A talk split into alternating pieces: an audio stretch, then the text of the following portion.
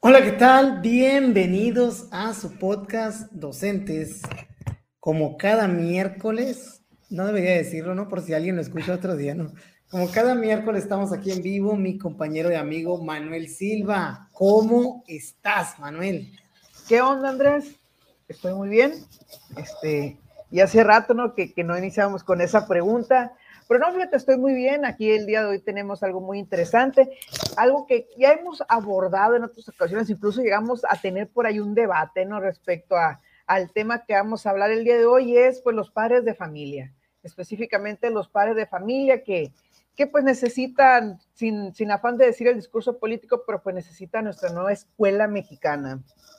Sí, así es. El día de hoy vamos a hablar de el tema de los padres de familia, la relación con la escuela, los padres ideales, los tipos de padres, todo lo que tenga que ver con, la parte del, del padre o de la madre de familia desde, desde un punto de vista personal y laboral, ¿no? A mí, la verdad que me gusta mucho el tema y sé que a ti también, Manuel. Y bueno, pues vamos a darle. Tú eres el loco que no te gusta la palabra ¿cómo estás? Yo sí soy protocolario para, para la, de esto, no, me molesta, no tengo problema con... No, lo peor es que sí la uso, ya lo hemos dicho, de, de hecho no la uso en la confianza, si te digo, si tengo confianza de estar contigo, nunca te voy a preguntar, es más, tú sabes que en la confianza soy tan, tan, así que no te digo buenos días nunca, ¿no? Este, entiendo la cuestión del protocolo, de la, de la educación, de los modales, pero pues yo me refiero ya en la confianza, en lo corto, no pregunto cómo estás, no pregunto buenos días, no digo buenos días, este, mi saludo, ¿qué onda? Sí, sí, sí, muy bien. Pues muy bien, Andrés, mira, el día de hoy, pues primero que nada, no vamos a hablar de padres de familia, creo que sería pertinente iniciar con, con pues una cuestión, ¿no? si vamos a hablar de padres de familia es porque los consideramos parte importante del proceso educativo ya lo abordamos en algún momento, pero pues a ver, para ti, ¿quiénes, obviamente quitando la parte del alumno, qué tan relevantes son los padres de familia? ¿Más, menos o igual que el maestro? Así lo más sencillo y económico que me puedas responder. Más que el maestro. Más que el maestro, muy bien. Este veo pues que ahí cambió un poquito el discurso. Entonces, este, porque pues antes que el maestro nada más era el, mero mero, ¿no? No, señor, yo no dije eso, no, no quieras poner palabras en mi boca, yo, son pieza fundamental todos, creo que puedes tener, si tienes un excelente maestro, te va a cambiar la vida, te puede cambiar la vida eh, en muchos sentidos, pero pues un pilar fundamental en, la vida de todo ser humano, creo yo que es la, los padres, los padres en realidad, y no nada más de la vida educativa, ¿no? Pero ahorita lo vamos a enfocar hacia allá. Solamente que sí yo creo, dije que el maestro tiene que dar las clases como si él fuera el único responsable del aprendizaje, aunque sabemos que no, no, desde el punto de vista conceptual el aprendizaje, ya lo hemos dicho también, es algo tan interno y tan íntimo que cada cabeza puede escuchar una misma explicación y aprender cosas distintas. Muy bien, me gusta, fíjate, me gusta esta postura, ¿no? De acuerdo, totalmente, por supuesto que yo soy de la idea que el padre es, es el principal responsable de la educación de los niños, no el Estado, no la escuela, que somos pieza fundamental, por supuesto, ¿no? Pero pues el centro de la, de, de la familia, o sea, bueno, el centro del ser humano es la familia. Y dentro de esto, pues ya viendo un poquito la, la importancia de los padres, fíjate que, que, me llama la atención que el tema de los padres de familia es como un tema este, picoso, un tema espinoso, porque pues está muy polarizado. O tenemos esos padres de familia que apoyan, que, que siempre están al pendiente, aquellos padres de familia que todo el mundo quiere tener, y tenemos el caso contrario. Entonces, de ahí, Andrés, pues, pues no sé, me gustaría ver tú qué sientes, si sientes que ha habido un cambio respecto a los padres de familia de antes con los padres de familia ahora, porque es algo que se menciona mucho. Ahorita creo que tenemos, pues por, por los avances eh, en estas cuestiones sociales, en psicología y demás, pues incluso hay clasificaciones de padres. Fíjate que estaba leyendo, bueno, buscando, no, hay muchas, hay muchas clasificaciones de los tipos de padre.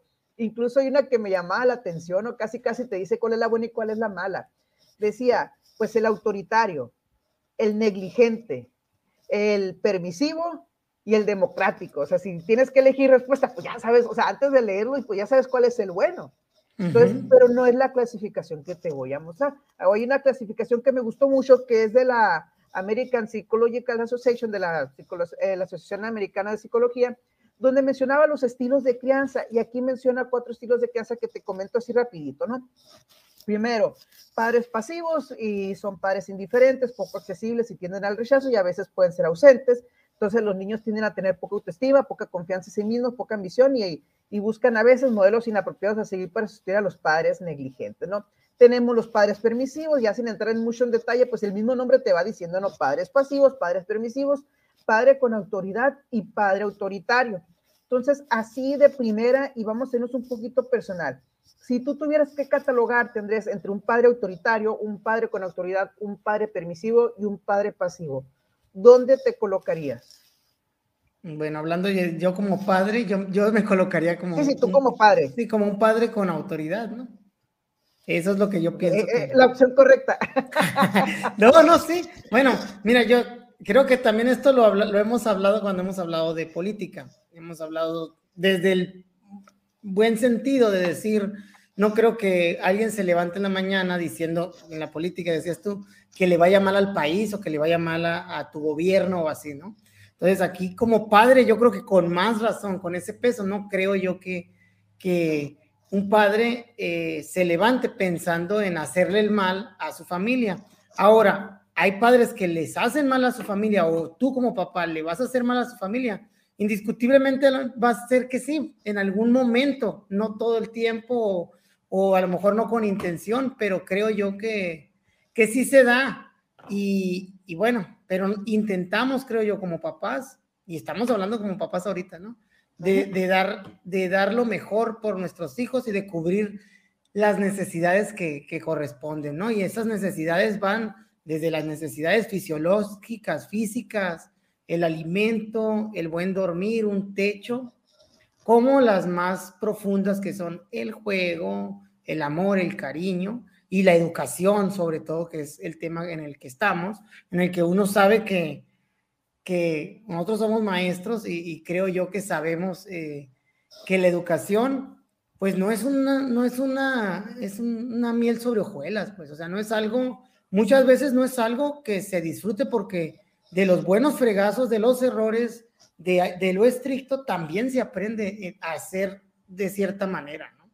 Y ahí es donde si nos vamos en los estilos, pues tú ves que cuando hay un padre permisivo, que el, que el niño es el merecedor de todo, que ya lo hemos hablado también cuando tenemos un niño, ¿cómo son estos niños cuando se comportan, llegan a la escuela? ¿Cómo se comportan? Se sienten merecedores, pegan a otros, piensan que todas las cosas son para ellos, porque así están criados y así están acostumbrados a, ver, a ver la vida alrededor de, ellos, ¿no? Entonces, uno trata de, de, criarlos no para eso, sino para que sepan relacionarse, para que sepan convivir, aunque haya un factor de ego que, que tienen los niños, obviamente, pues que van en su desarrollo, pero trata uno de hacerlo.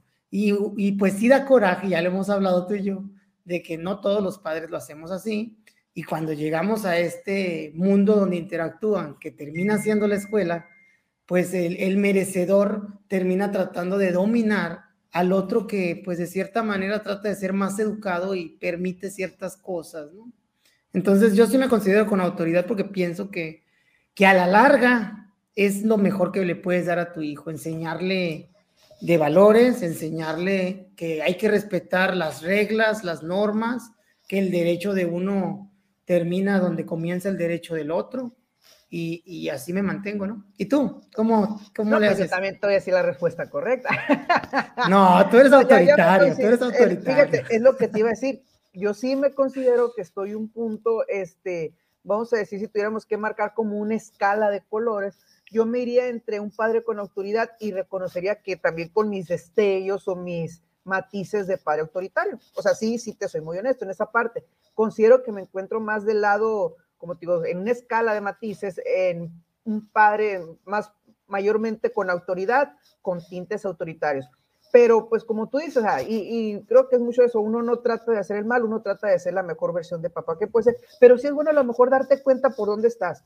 O sea, pero te decía, este, me llama mucho atención porque es muy básico, es muy sencillo, te permiten una escala si eres un pasivo, permisivo, con autoridad autoritaria, obviamente dándote ahí la idea de dónde está el correcto, si lo quieres ver de esa manera, pero al menos te sirve para reconocer, reconocer, sabes que estoy en este punto, a lo mejor puedo mejorar en este aspecto, a lo mejor de acuerdo a mi estilo de crianza, como yo también fui criado o demás, este, pues me ubico, me identifico de esta manera. Pero te decía ahorita los padres de antes y los padres de ahora. No sé tú, a, como tú lo consideres, pero siento que antes teníamos el estereotipo del padre, hablo padre y madre de familia, ¿no? Que era mayormente autoritario. Y actualmente tenemos el caso contrario tenemos el modelo del padre de familia o la madre de familia que es mayormente permisivo o pasivo. Entonces, ahorita tú mencionabas unos ejemplos y como que esta cultura, esta, bueno, perdón, esta idea está ya muy, muy adoptada por la mayoría de los maestros y tú habrás escuchado en las sesiones de consejos técnicos que es una queja recurrente de los maestros. Es que los padres de familia son muy flexibles, son muy pasivos, son muy permisivos y como decías ahorita, esto también se impregna en la, en la escuela. No sé si te ha tocado ese tipo de situaciones o qué es lo que tú consideras. Sí, no, definitivamente tienes razón, ¿no? pasas de un polo al otro. Yo creo que nuestros padres, nuestros padres les tocó vivir cuando eran hijos que sus padres eran muy, muy autoritarios. Y esto fue bajando de, al modo de que ya con nosotros no fueron tanto, y creo que ahorita, pues sí, definitivamente estamos en el otro polo, en la generalidad, voy a decir, en la generalidad. Pero yo creo que la queja mayoritaria en la escuela es hacia la atención, creo yo, ¿no? Eso es, eso es lo que yo he determinado, detectado, que la atención que tiene el papá para con el hijo y para con sus procesos educativos. Ahorita bien aquí leí un comentario que la influencia pues se hizo notar mucho ahora en los procesos de, la pandemia, en los procesos de formación. Un saludo para nuestro buen amigo Germán Walters Meraz. Y a lo, que, a lo que voy yo también, que sí, efectivamente, pero ¿qué pasa con estos padres? Los padres que tienen esta conciencia de ayuda al niño, pues al niño le va bien, pero se, creo que está polarizado. Al niño que no, al este pobrecito está abandonado realmente, ¿no? Hablando de la pandemia, ¿no?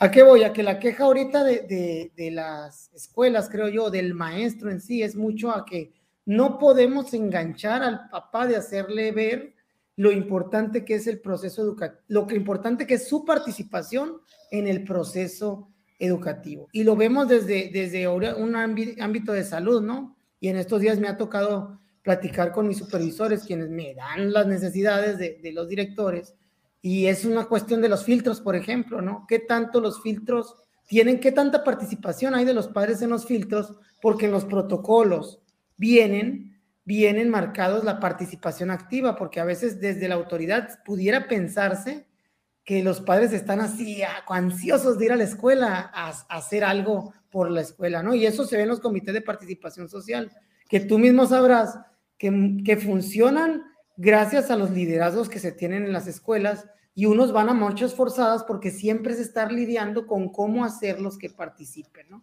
Esa es como que la, la cuestión en cuanto a la relación. En cuanto a los tipos que me estás diciendo, pues definitivamente lo ves no solamente con lo que detectan los papás, desde que te dice el papá, por ejemplo, ay, es que el niño no se quiso poner suéter ahora por ejemplo, ahora. Y, entonces, de ahí lo notas, ni siquiera es que lo detecte el, el, papá o no, es, ay, es que mi hijo quiere esto. Pues tu hijo puede querer lo que sea, pues, pero el papá, como que no hay esa conciencia de yo soy el papá, yo soy el adulto, y yo termino tomando la última palabra en las decisiones, claro, siempre explicando, dando la razón, pero pues tampoco... Autoritarios team. Sí, tampoco que sea tan autoritario, o sea, autoritario sería no y porque yo digo que, que, ya sabes, pero sí siento cuando se entra el, el, diálogo o le explicas al niño, el niño termina entendiendo, ¿no? Por ejemplo, ayer me tocó algo, por ejemplo, te voy a hablar desde mi punto de vista. a mi hijo le toca ir los martes a la escuela. Este era el último martes y pues ya no iba a ver a sus compañeros y obviamente por ser la última semana ya es, es la cuestión de ir y la dinámica ya les habían dicho que iban a tener una, una dinámica distinta, pues algo más divertido. Y, y bueno, mi niño amaneció con dolor de garganta y hablaba ronco y estaba tosiendo. Entonces, el niño quería ir a la escuela. Pero yo le dije, oye, mi hijo, pues así no puedes ir. Y se suelta llorando porque tiene muchas ganas de ir a la escuela. Pero le digo, mira, hijo mío, o sea, tienes, no puedes ir a la escuela así porque vas a ir y puedes contagiar a tus otros compañeros y no es justo para ellos y así. No deja de llorar, pero, o sea, uno como papá tiene que ser responsable para con la escuela y para con los demás en este, en este contexto que estamos. Entonces, mm, te duele en el corazón ver a tu hijo ahí destrozado, llorando, ¿no? Pero como papá tienes que, que educarlo para vivir en sociedad y para que sepa que hay una responsabilidad de nuestra parte. Entonces, sí, fue duro, pero son las cosas que tienes que hacer, ¿no? Y yo veo al padre permisivo decir, que vaya ahí, nomás no tosas, nomás no esto, escóndele, lo inculcas en la, en la mentira, como decía, ¿no? Dice que se esconden en la ventana cuando llega el cobrador de, de Coppel o cuando te tocan los testigos de Jehová, ¿no? Que haces así todo el show de papá, de, de que no estás, y el niño todo eso lo absorbe y se crea, se crea una historia, pues. Entonces, eh, hay una historia que ahorita me gustaría platicar al respecto de esto, ¿no? De, de cómo a veces tenemos como papás que tomar la mejor decisión para la situación y no lo que nos, lo que sea mejor desde la perspectiva del hijo o, o lo que sea menos pues agresivo o autoritario, ¿no? Pero ahorita la platico después de escucharte, Manuel. No, sí, decías, y me llamó la atención de que no sé, mi hijo no se quiere poner, estaba viendo hace poco una publicación donde si es que, no me acuerdo el nombre de una niña, no quiere hacer tareas, es que no le gusta, es que le da flojera, es que se cansa y demás. Y ahorita, pues, a lo mejor iniciamos con, la, con el tipo de crianza, ¿no? Pero también mencionabas algo muy interesante y que creo que es lo que se ha reflejado más últimamente, coincido, más que a lo mejor la crianza, que, que sí normalmente lo notamos nosotros cuando estamos eh, en una época normal, lo, lo, veíamos más, pero ahorita yo siento que también el aspecto que ha cobrado mayor relevancia, y lo decías tú, es la participación.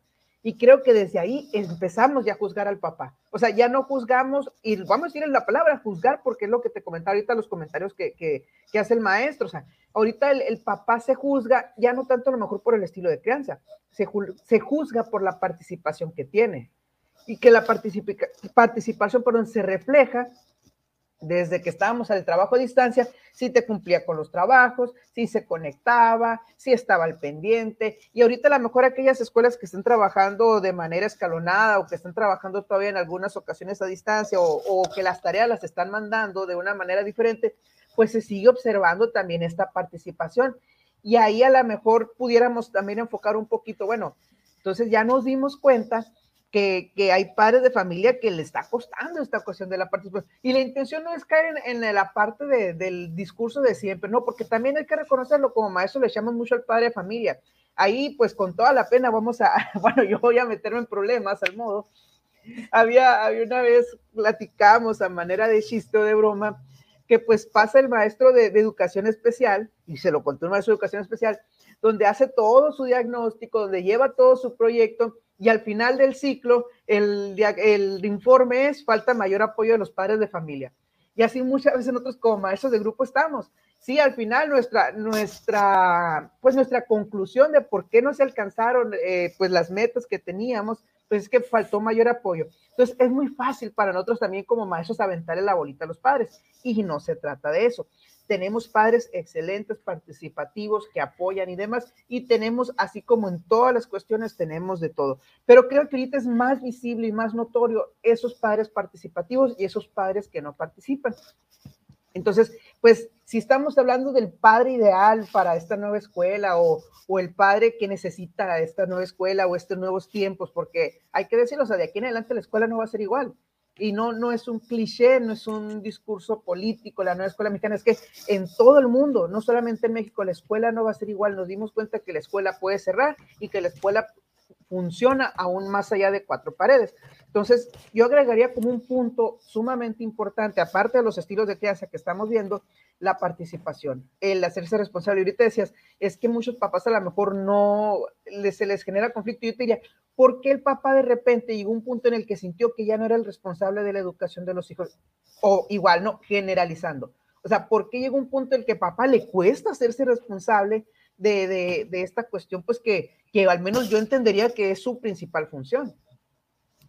Sí, yo creo que tiene que ver con, con la participación o con la intervención o el discurso político, digo participación del Estado o el discurso político de, del derecho a la garantía de la educación que tiene que ser de parte del Estado, que estoy totalmente de acuerdo que se tiene que brindar el servicio, pero la educación no es algo tan tangible, no es algo tan, tan como un producto pues que pudieras ir y comprar o que pudieras ir y tener, sino que existe diversidad de factores que influyen, que tienen que ver, ya lo hemos hablado, desde la economía, la cultura, el, la, geografía, la situación geográfica donde te encuentras, eh, pues las capacidades que, que, se tienen, la biología, o sea, tienen muchas, muchas cuestiones que juntas completan este, este, tal, este proceso que pudiéramos llamar educación. Entonces, eh, en ese sentido, al querer dejarlo todo en manos del Estado, pues eh, los representantes del Estado, pues somos los, representantes directos con la sociedad, pues son los servidores públicos, en este caso los maestros, los directores, y son los que terminan, pues eh, terminaron más bien ejecutando este, este discurso y de ahí, pues también eh, eh, cuando hablo del discurso político, pues de ahí ya, ya la, hacia dónde tiras, ¿no? A pesar de no tener la solvencia de muchos otros aspectos, lógicamente, pues la, la, educación no, no ha mejorado porque no es por ahí, pues la cuestión no es por ahí, la cuestión es algo multifactorial, donde principalmente, lo venimos diciendo, los papás tienen como una, una mayor influencia o una no sé cómo, de, cómo decirlo de tal modo de que si tú tienes unos buenos papás, como hijo, ¿no? Como estudiante, yo creo que tienes el, el 80% del, del, proceso ya, ya, ya caminado, ¿no? Eso es lo que pienso. Pero obviamente hay, hay personas que también es al revés. Puede haber un niño y no, que, que no tenga buenos papás y que lo vea, que visualice, que por ahí es el camino de la superación y le ponga el empeño y puede hacer más del 80, va a llegar al 100 porque la principal causa es interna y es, es, individual en cuestión de aprendizaje. Lógicamente, este niño tendrá que tener ciertas condiciones eh, medio básicas cubiertas, como la alimentación, eh, la cuestión de, de, poder dedicarse solo a la escuela o, que si trabaja en algo, pues le dé para también estudiar.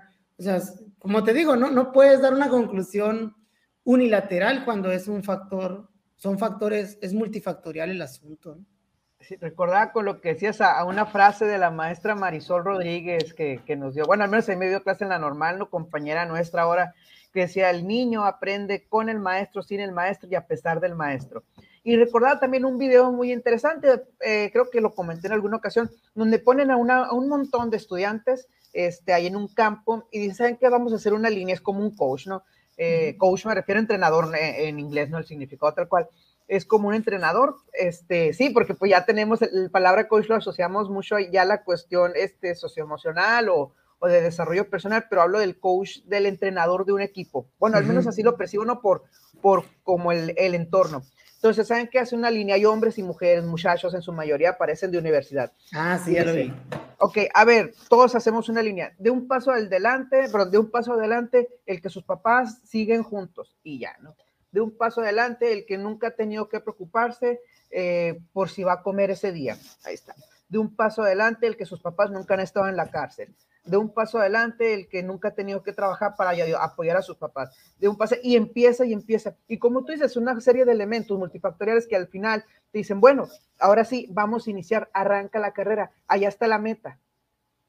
Entonces te das cuenta que no es un piso parejo, tú lo has comentado muchas veces. Muchísimas veces. Que igual yo también soy de la, no es el piso parejo, pero no es motivo para ya darte por vencido.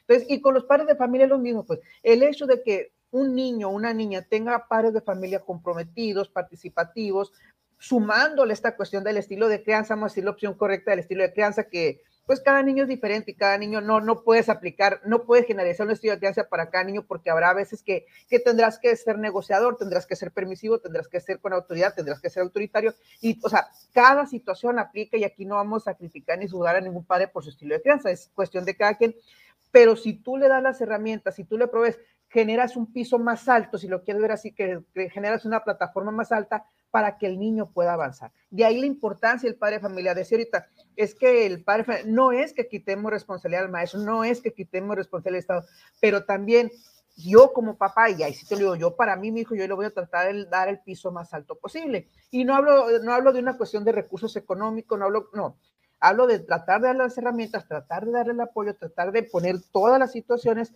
para que ya no, o sea, que lo que le corresponde a la escuela ya esté, o sea, yo cumplo con mi parte y la escuela cumple con la suya. Y ahí es donde yo siento que se conjuga perfectamente.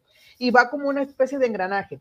Vamos a suponer que hay un engrane que está girando, vamos a poner el ejemplo, no, el engrane que está funcionando bien es el de la escuela, pero si el papá funciona lento, está oxidado, no va a funcionar la maquinaria, si lo quiere ver tomando la analogía, o viceversa. Si el padre de familia está haciendo todo y la escuela no está funcionando como debería funcionar, pues tampoco no, no va a generar o no va a dar vuelta esa maquinaria. Aquí la intuición es que ambas partes, tomando como referencia escuela y, padres, funcionen correctamente. Ahora, le sumamos también un aspecto que no hemos hablado, los niños. Si ya sumas padre de familia, escuela, sociedad, gobierno, y todos los factores que influyen, pues esta máquina va a girar mejor. Sí, Haciendo esta analogía, ¿no? No, y si yo me voy y me si nos enfocamos a la relación padre-hijo nada más, yo te puedo decir que como maestro, algo que regularmente les he dicho a mis estudiantes, y lo digo mucho también en el, en el taekwondo, que tú sabes que lo practico y, ando ahí como profesor tratando de complementar aquí aventando un comercial. Como te dije la vez pasada, maestro Huey. bueno, eh, bueno, eh, por ejemplo, el sábado que hablé con los papás les digo, o sea, el mejor, el mayor legado que le podemos dejar a nuestros hijos, lo dije yo y lo dijo mi maestro frente de los papás, es la educación. La educación, porque esa parte de educación, lo que tú le enseñes a, los, a tus hijos como papá, o los maestros, o todo lo que él aprenda, es algo que, que va a ser para toda la vida, es algo que le va a permitir a él desarrollarse y estar ahí para toda la vida, más que, que cualquier bien, ¿no? Más que cualquier bien o que cualquier cantidad de dinero o que, que cualquier herencia. ¿Por qué? Porque la herencia, por ejemplo, la va, si, si está bien educado financieramente, por decir, la va a poder manejar bien. Si no, se le va a acabar. Igual los, los bienes materiales. Claro, es bien complicado hablar de esta parte cuando sabemos, como dijimos ahorita, que hay, que hay una serie de factores que influyen, pero cuando ya llegas a poder tomar esta decisión, que yo creo que muchos papás están en la posibilidad de hacerlo, de, de ver por sus hijos a de ver en la educación de, que, tienen los hijos como una plataforma, bien lo dijiste, como algo que le va a permitir eh, no solamente desarrollarse eh, a él, sino pues vivir de una manera digna, de una manera honrada, de una manera eh, buena en lo físico, en lo emocional, en lo económico, pues creo yo que, que hay, por ahí es, por ahí es, ¿no? Fuera de, como te digo, de la educación formal, porque hay muchas cosas que en la informalidad del, de ser papá, tú le enseñas a tu hijo que tienen que ver con, con el funcionamiento del mundo, pues. Y, y, bueno, yo pienso así. Ahora me gustaría hacerte una pregunta, Manuel, porque también tengo mi pregunta. Mi pregunta es, tú como maestro, ¿cómo es tu padre ideal? O sea, ¿cómo, cómo debería ser un papá para la escuela? ¿Cómo debería ser la relación del papá con la escuela o tuya de papá con el, pues con, tuya de, maestro, perdón, con el, con el papá, ¿no? Fíjate que a mí me gusta, bueno, será por mi forma de me gusta mucho el padre equilibrado.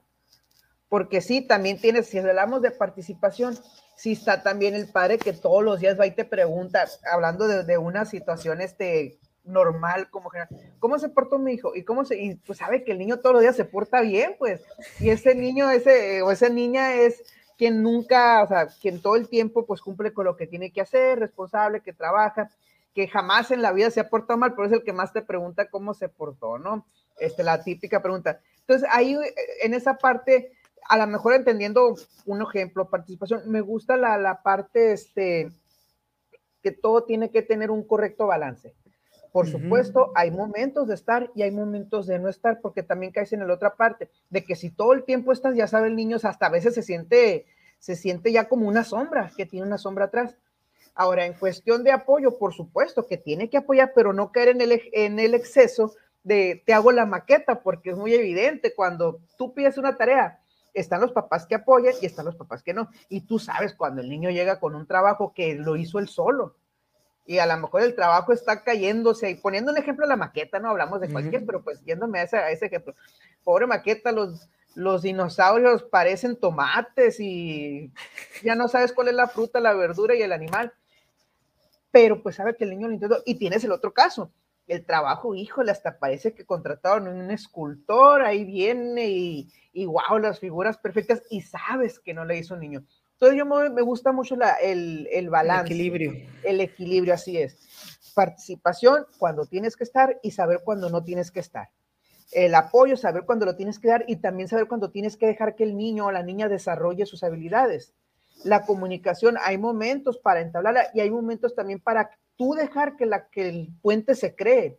Porque si tú estás todo, tiempo, todo el tiempo generando ese puente, hablo de específicamente el caso de los niños. Hay niños que nunca hablan porque el papá siempre habla por ellos. O sea, entonces hay tiempos para hablar y hay tiempos para escuchar. Y yo me yo creo que ese sería para mí el padre, el padre ideal, el padre que esté equilibrado. Pues básicamente estoy diciendo el padre perfecto, ¿no? Que, que sabe lo que tiene que hacer en el momento en que lo tiene que hacer.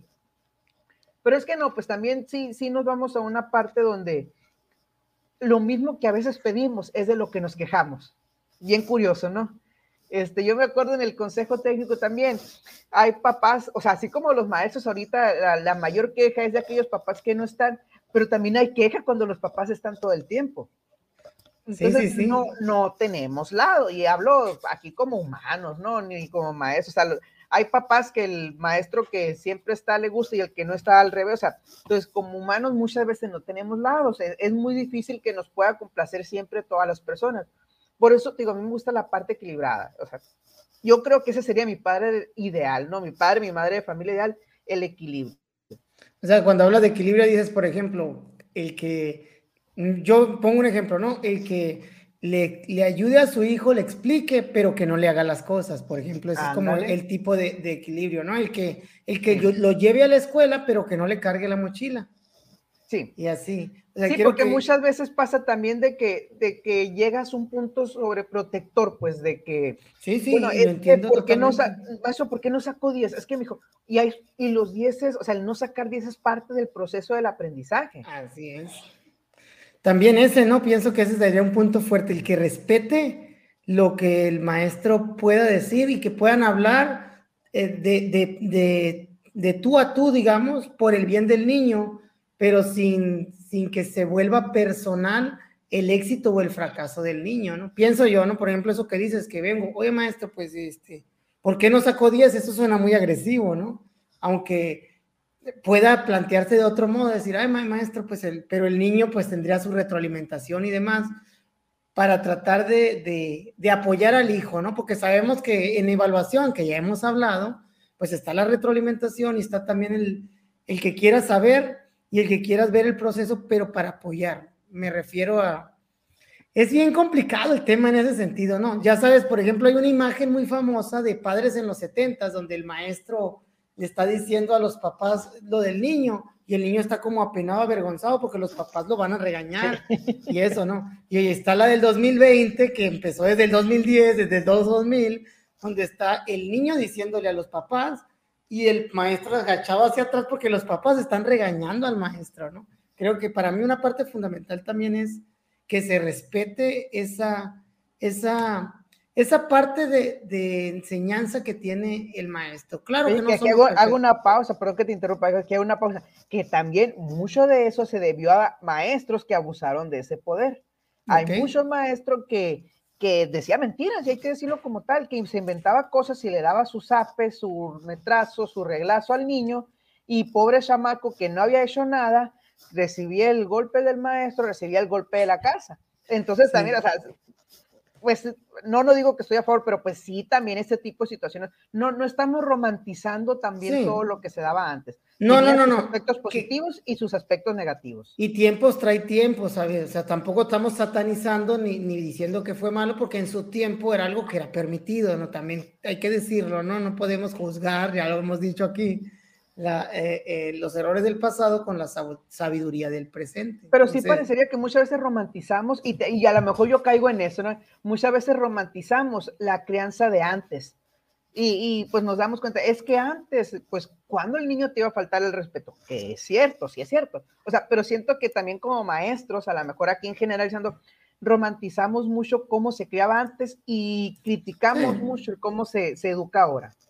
Sí, sí, sí estoy de acuerdo, ¿no? Estoy de acuerdo con, con esa parte. Pero bueno, volviendo al padre ideal, eh, Manuel, esa parte de la comunicación creo que es como que muy, muy importante. A mí me gustaría un padre activo, activo en el sentido de, de que puedas contar con él, ¿no? De que puedas eh, convocar, que es algo sumamente complicado porque vivimos en un mundo muy acelerado, todo el mundo está apurado, todo el mundo está haciendo cosas, todo el mundo está ocupado con, con con sus actividades que a veces descuidamos o no tenemos el tiempo de dedicarlo a, a la parte de colaborar con la escuela. Y ahí este, esa parte pues creo que pues es importante. A mí me gustaría como padre ideal, así, ah, un padre que diga, profe, ¿en qué le ayudo? No, ¿qué se ofrece?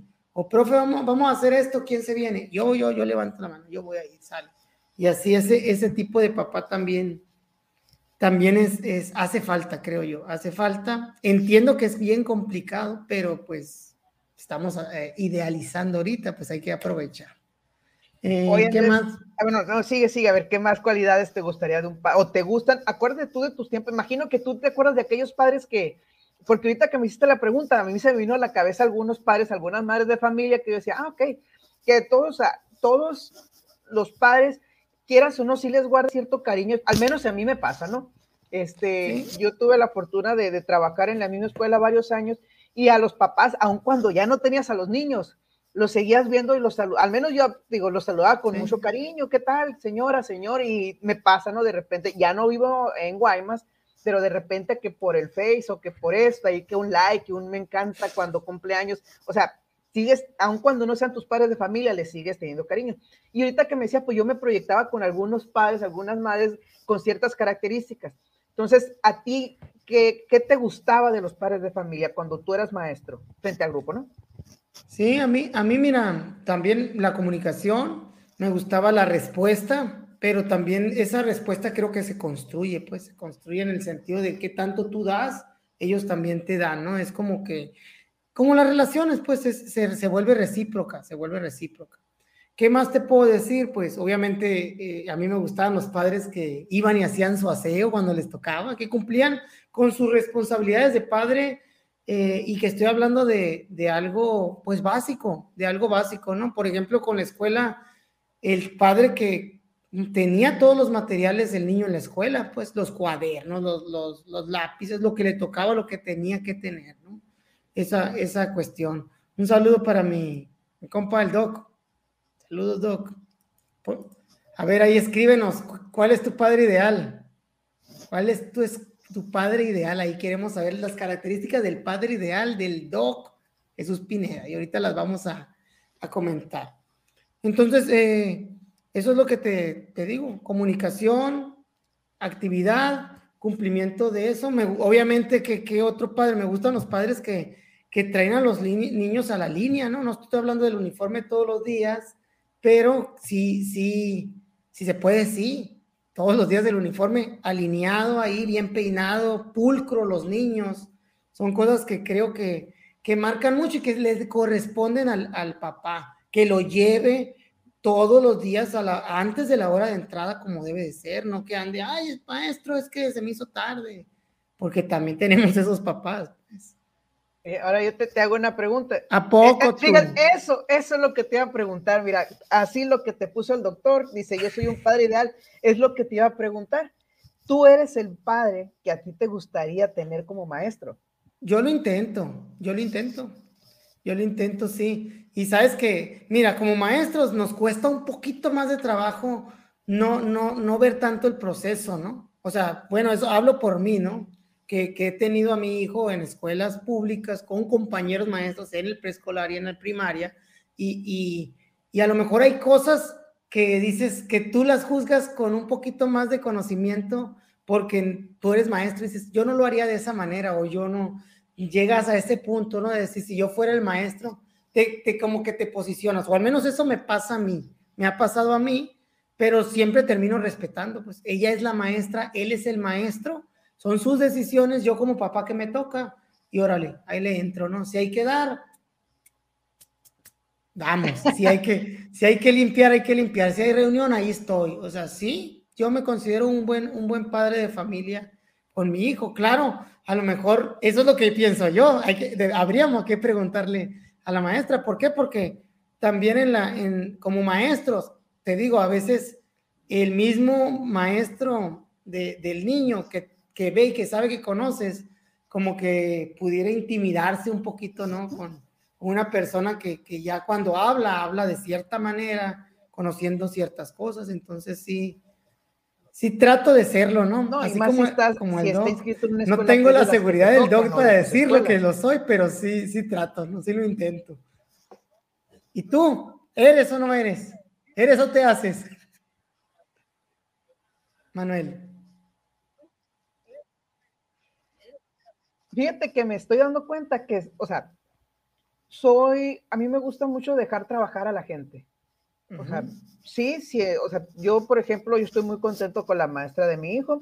Eh, yo no, o sea, no, lo que no me gustaba a mí no lo hago. O sea, que si la maestra trabaja, que trabaje, que mi hijo esté trabajando, si no es necesario estar constantemente ahí, no estoy, pero pues en las reuniones y demás, estoy, que el cumplimiento, pues ahí no hay falla, ¿no? Que ahorita las, las clases virtuales y demás, pues ahí estoy un lado con él pero no sé, a mí me gusta, a lo mejor, y tú a lo mejor es mi forma de trabajar, ¿no? A mí me gusta mucho dejar trabajar a la gente.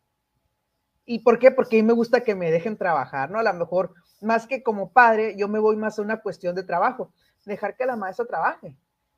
Entonces, por ese lado, a lo mejor, vos, yo también, así como dije, yo, me, yo soy el padre que a mí me gustaría haber tenido o que me gustaría tener, pues.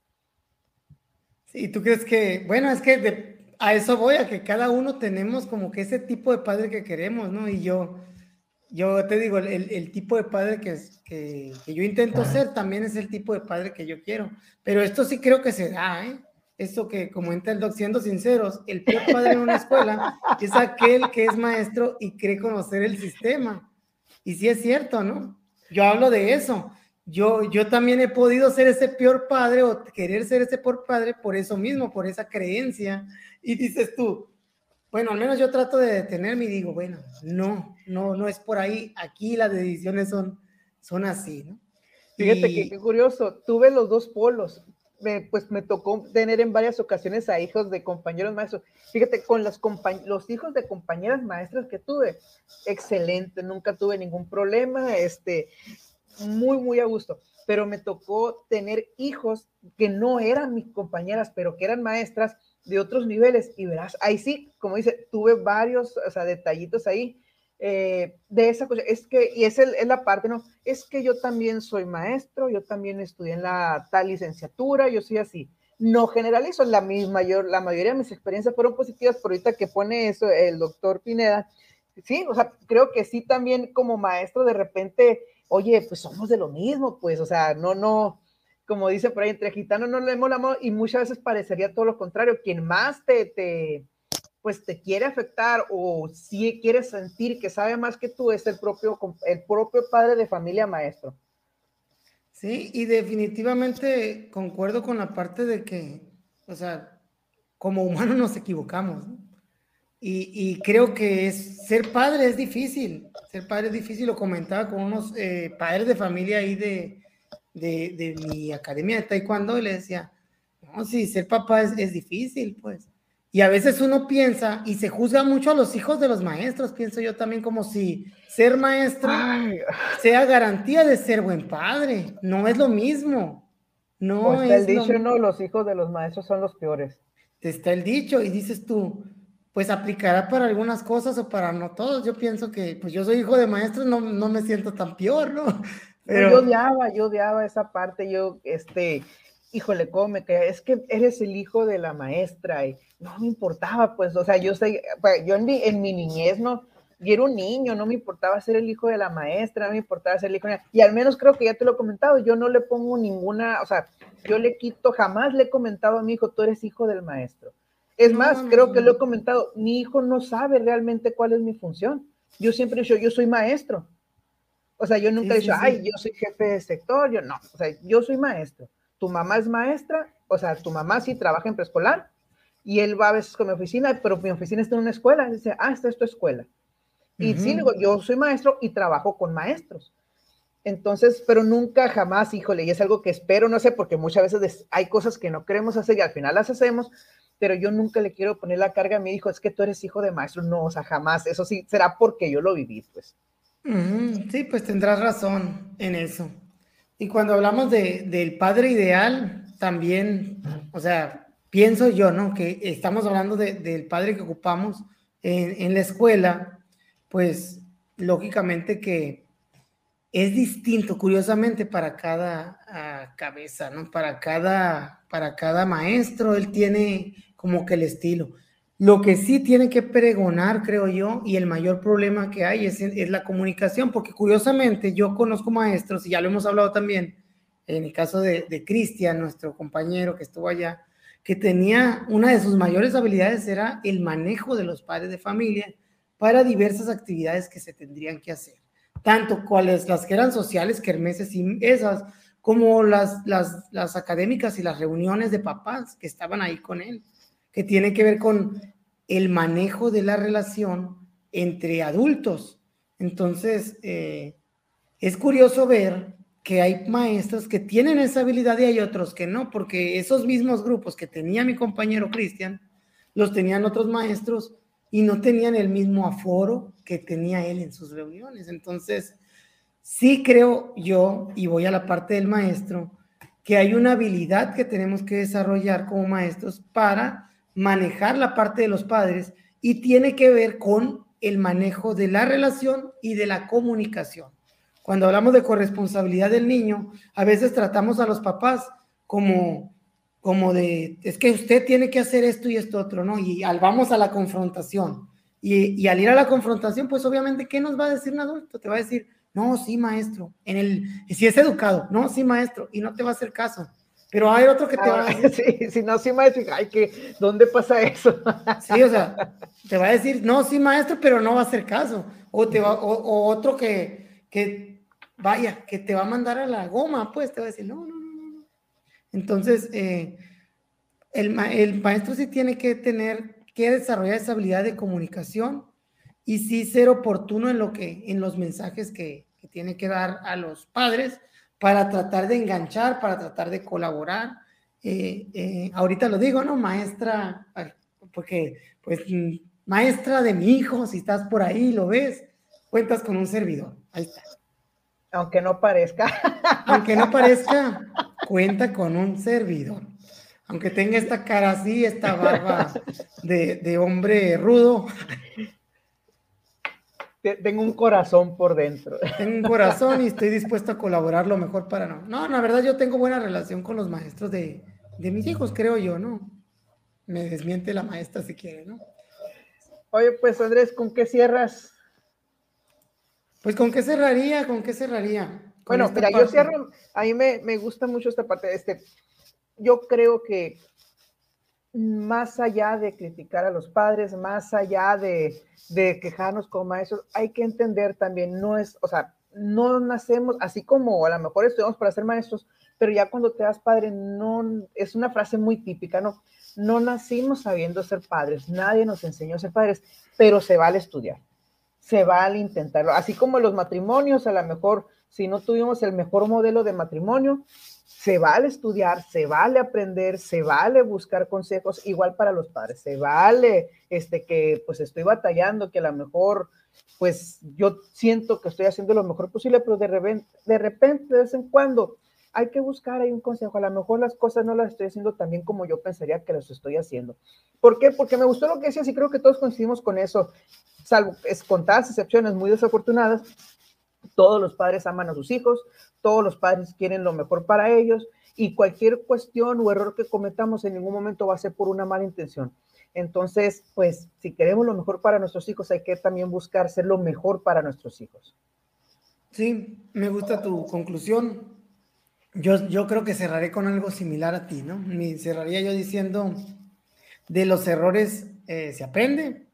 Te vas a equivocar en esto, papá, si me estás escuchando, te vas a equivocar, pero intenta las cosas, intenta las cosas, trata de darle lo mejor a, tus hijos en todos los ámbitos que tiene para poder potenciarlo, ¿no? Porque sí creo yo que mm, los que somos papás tenemos más allá de una de responsabilidad, más allá de la responsabilidad de ser papás, es el tratar de desarrollar. Trata a tus hijos mm, bien, bien tratados, pero velos siempre como lo que son. Tus hijos son seres independientes a ti y prepáralos en esa independencia. Es decir, mi mamá decía una frase que a lo mejor es muy trillada, es los hijos son prestados. Los hijos son prestados. Los hijos no son tuyos. Son tuyos en el sentido de que nacieron de ti, de que fuiste elegido tú para su protección, su desarrollo y su crecimiento. Pero al final de cuentas, eh, el mejor padre tiene que ser aquel que pueda hacer que su hijo sea independiente, que salga del nido, que pueda volar y que pueda valerse por sí mismo. ¿Por qué? Porque estamos aquí en este mundo por un tiempo finito y si todo sale naturalmente nos vamos a ir los papás primero si, si, tiene una vida bendecida y si, y si nos va bien, voy a decir, porque eh, en, algunos casos no es así, porque aquí pasa de todo, pero yo creo que eso ha de ser de lo más lamentable, de lo más doloroso que hay, ¿no? Que perder un hijo. Pero bueno, en, cambiándole a eso el tema, eh, la idea es esta, criarlos en independencia, sí con amor, con paciencia, pero también con, con, con la autoridad que, que, se merece, porque la vida es dura y vale más que aprenda en un ambiente controlado dentro de la paternidad que los trancazos que te da la dura, la, los trancazos que te da la vida, porque esos, esos sí que duelen, esos sí que duelen. Y en muchas ocasiones esos trancazos no se recuperan tan fácil. Y aquí cerraría con, si me das permiso de contar la historia esa. Adelante, es, adelante. es una historia que yo les contaba a los papás en la primera, en la primera reunión de padres de familia que tenía. Era un, un, toda una carta, ¿no? Ya de cuenta que te contaba un caso donde te decía, es que un hijo, una persona, un hijo mató a alguien y fue a la cárcel y, la mamá fue y lo visitó a la cárcel. Entonces, en esa visita, eh, el hijo le estaba diciendo, mamá, estoy en la cárcel, pues este, pasó esto y bueno, entonces la mamá lo empieza a juzgar y le dice, ay, hijo mío, es que tú desde chiquito no hacías caso, no te querías comer las verduras, yo te decía que te metieras al baño y no te querías meter, cuando iba a las juntas a la escuela te salías y no querías nada, siempre me decías que no, hacías berrinche, te tirabas al suelo y no, y ay, siempre batallaba, no querías ni saludar a tus parientes, a tus tíos, a nadie, entonces siempre no, no, pues no hacías caso, hacías lo que te daba, lo que querías ahí, cuando te hablábamos, no juntabas tus juguetes y bueno, y siempre fuiste muy rebelde y no sé qué. Y entonces el, hijo le contesta y le dice, sí, yo ahora me doy cuenta, dice, de, de lo que pasó y me doy cuenta que estoy aquí, le dice, por ti, por tu culpa, ¿por qué? Dice, porque yo, yo era solo un niño, dice, ¿cómo es posible? que tu papá, que tú que eras mi papá, nunca me educaste para respetar a los demás, nunca me de respetar la regla de convivencia, de tener un orden en mi casa, de poder ser cortés y educado con los demás. ¿Cómo es posible? Yo era solo un niño. Tú no, tú no, tú, tú no me diste la educación que, que debía, así que yo, yo pensaba, ¿no? Decía que mi, ahora, por no saber respetar y todo eso, le quité la vida a alguien, hice infeliz a una familia, y voy a pagar por 40 años aquí en la cárcel un delito por no haber aprendido en el tiempo de niño que, que debía. Y la frase esta, digo, podemos debatirla, pero la frase va a esa, a esa parte de lo que nos toca como papás de, educar a veces con autoridad Y cierra con una frase que me encanta, ¿no? Y aquí se las hago como pregunta. Si tu hijo estuviera cayendo por un, eh, por un precipicio, ¿le agarrarías la mano con todas las fuerzas que tienes para que no se te caiga? Aunque, o se la agarrarías despacito para que no le doliera. Y creo que con esa frase termino, Manuel. Muy bien, pues interesante la historia, me, dejaste pensando, ¿no? Y pues muy buena reflexión.